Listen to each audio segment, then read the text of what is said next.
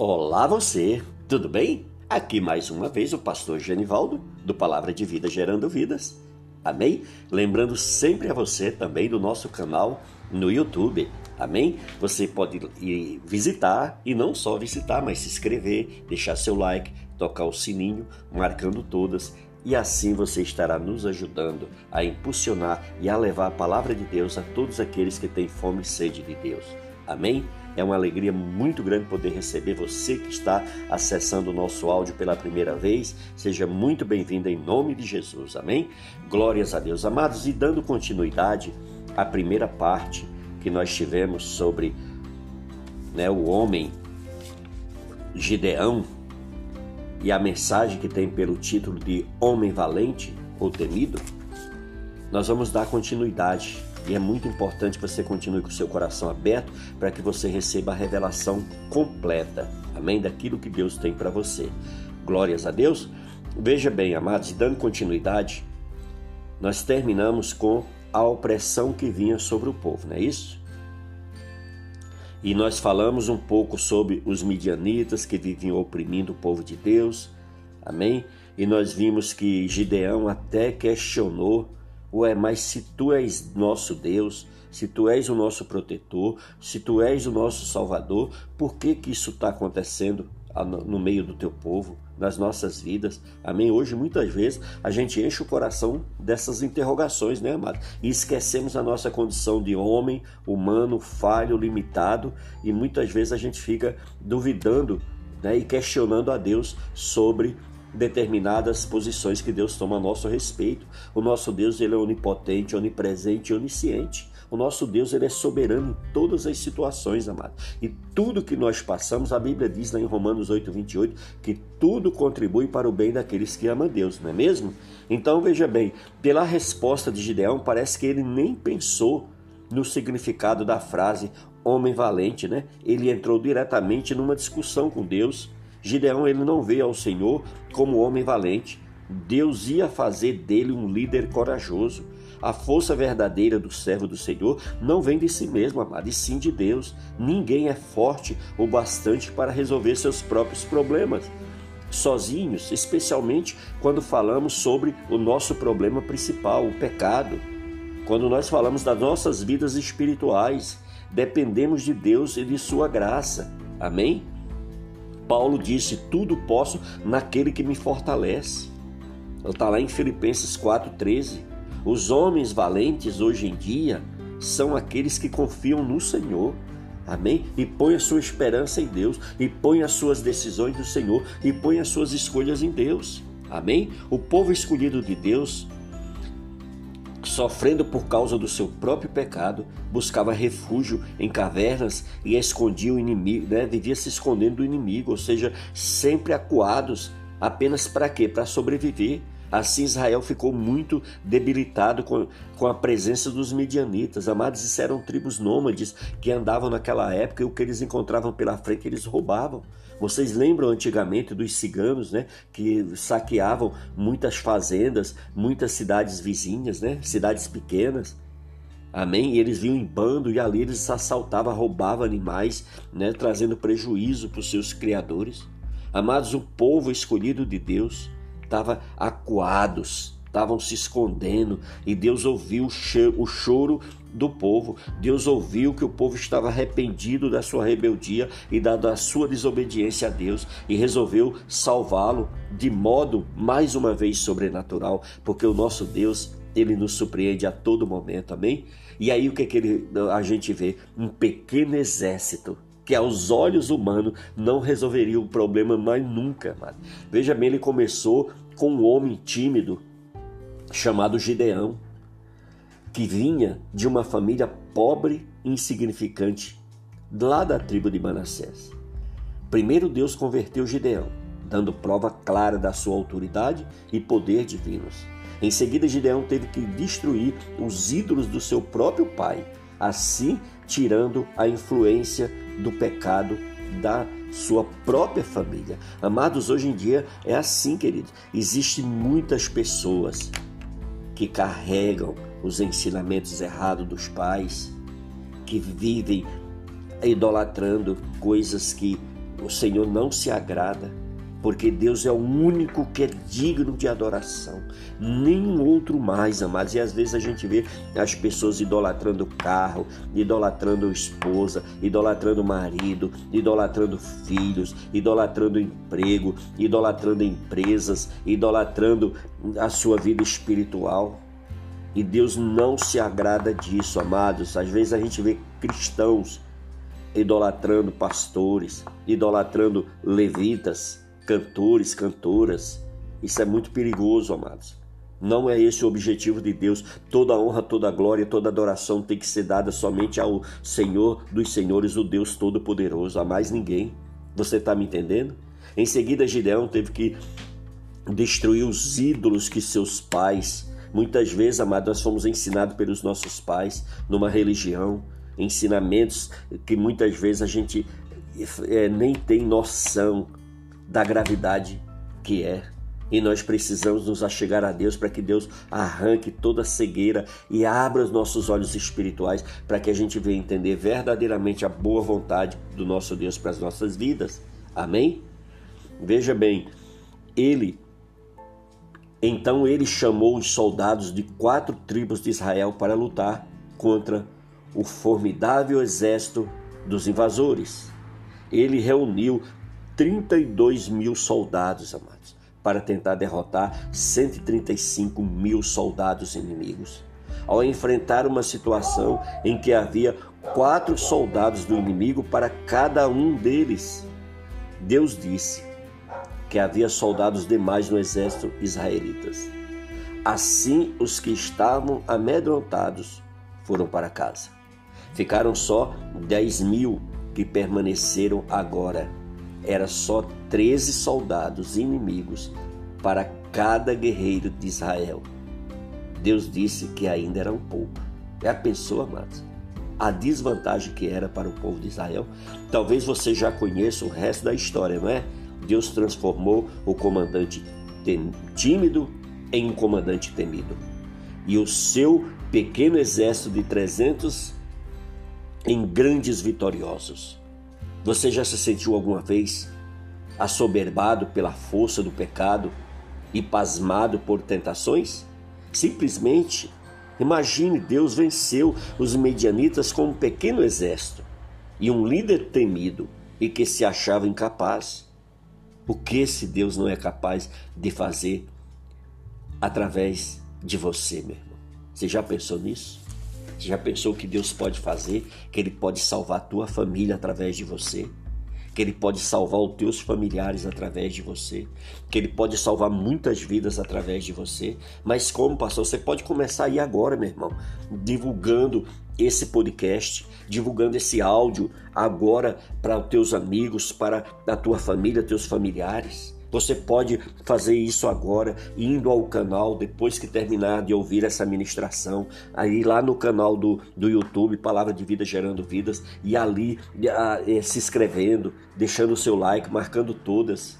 E isso você estará impulsionando para que muitas pessoas sejam alcançadas. Imagina o que Deus não pode fazer através de você. Amém? Veja bem, Jesus disse: Ao vencedor dar-lhe-ei sentar-se comigo no meu trono você confiará nele o bastante para vencer os inimigos da tentação e do pecado?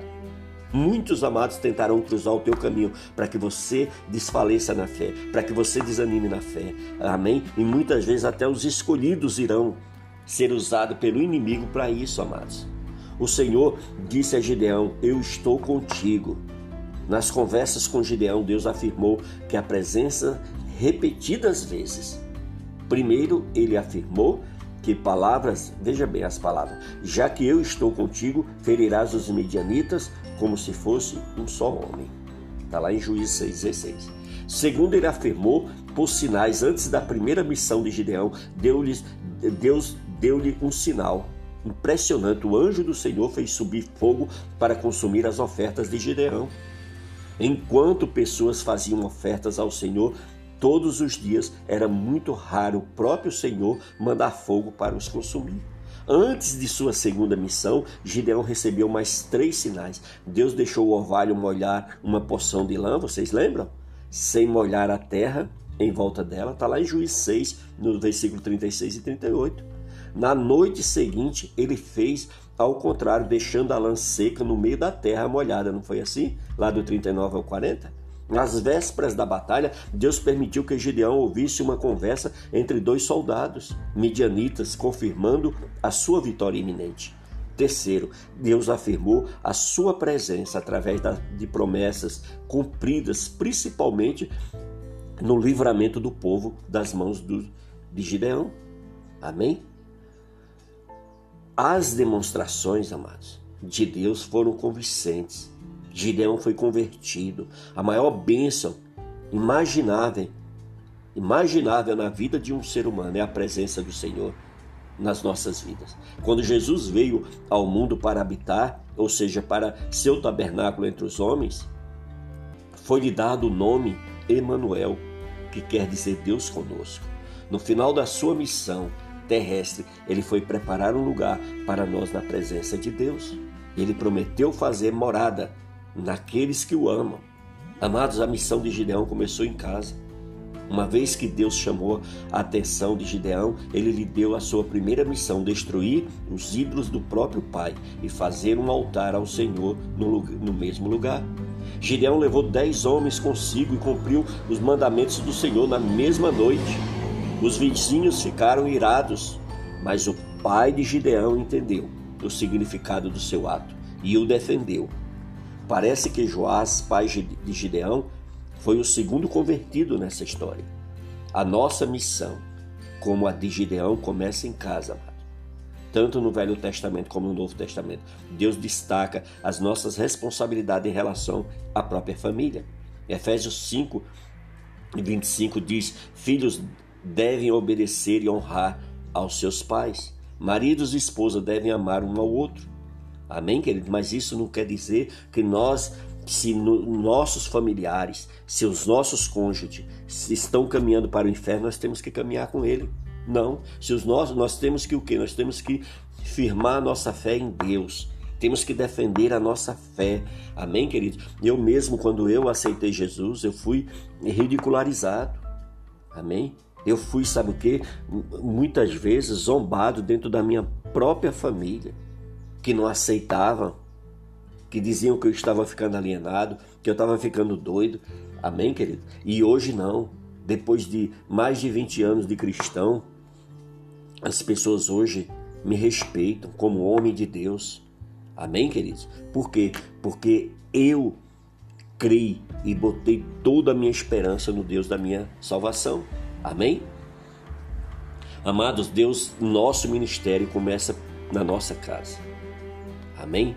Então nós precisamos orar pelos nossos entes queridos e precisamos testemunhar e praticar esse, esse, esse evangelho dentro da nossa casa, para que as pessoas vejam a glória de Deus nas nossas vidas. Amém?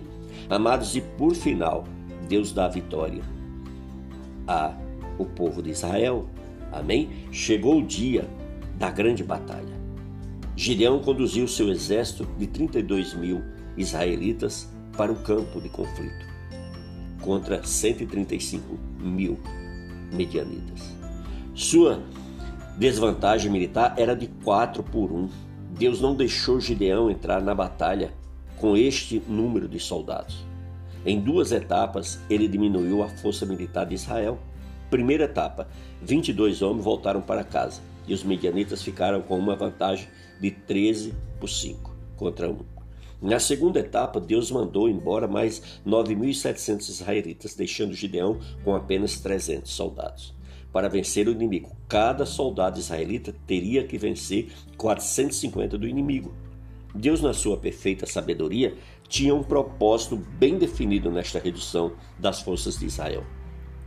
Ele mandou seu exército à batalha com uma desvantagem tão grande que ninguém poderia dizer: A minha própria mão me livrou usando uma estratégia que não fez nenhum sentido em termos militares. A pequena banda de israelitas venceu o exército dos medianitas. Muitos missionários e outros líderes religiosos, como os medianitas, confiam nos grandes números e nas táticas humanas, igrejas promovendo atividades não espirituais para aumentar a sua frequência, ensinando mensagens diluídas que parecem mais relevantes aos seus ouvintes, né, carnais, do que a mensagem da cruz, destacando edifícios impressionantes para atrair pessoas que não aceitariam a chamada simples de um Salvador humilde.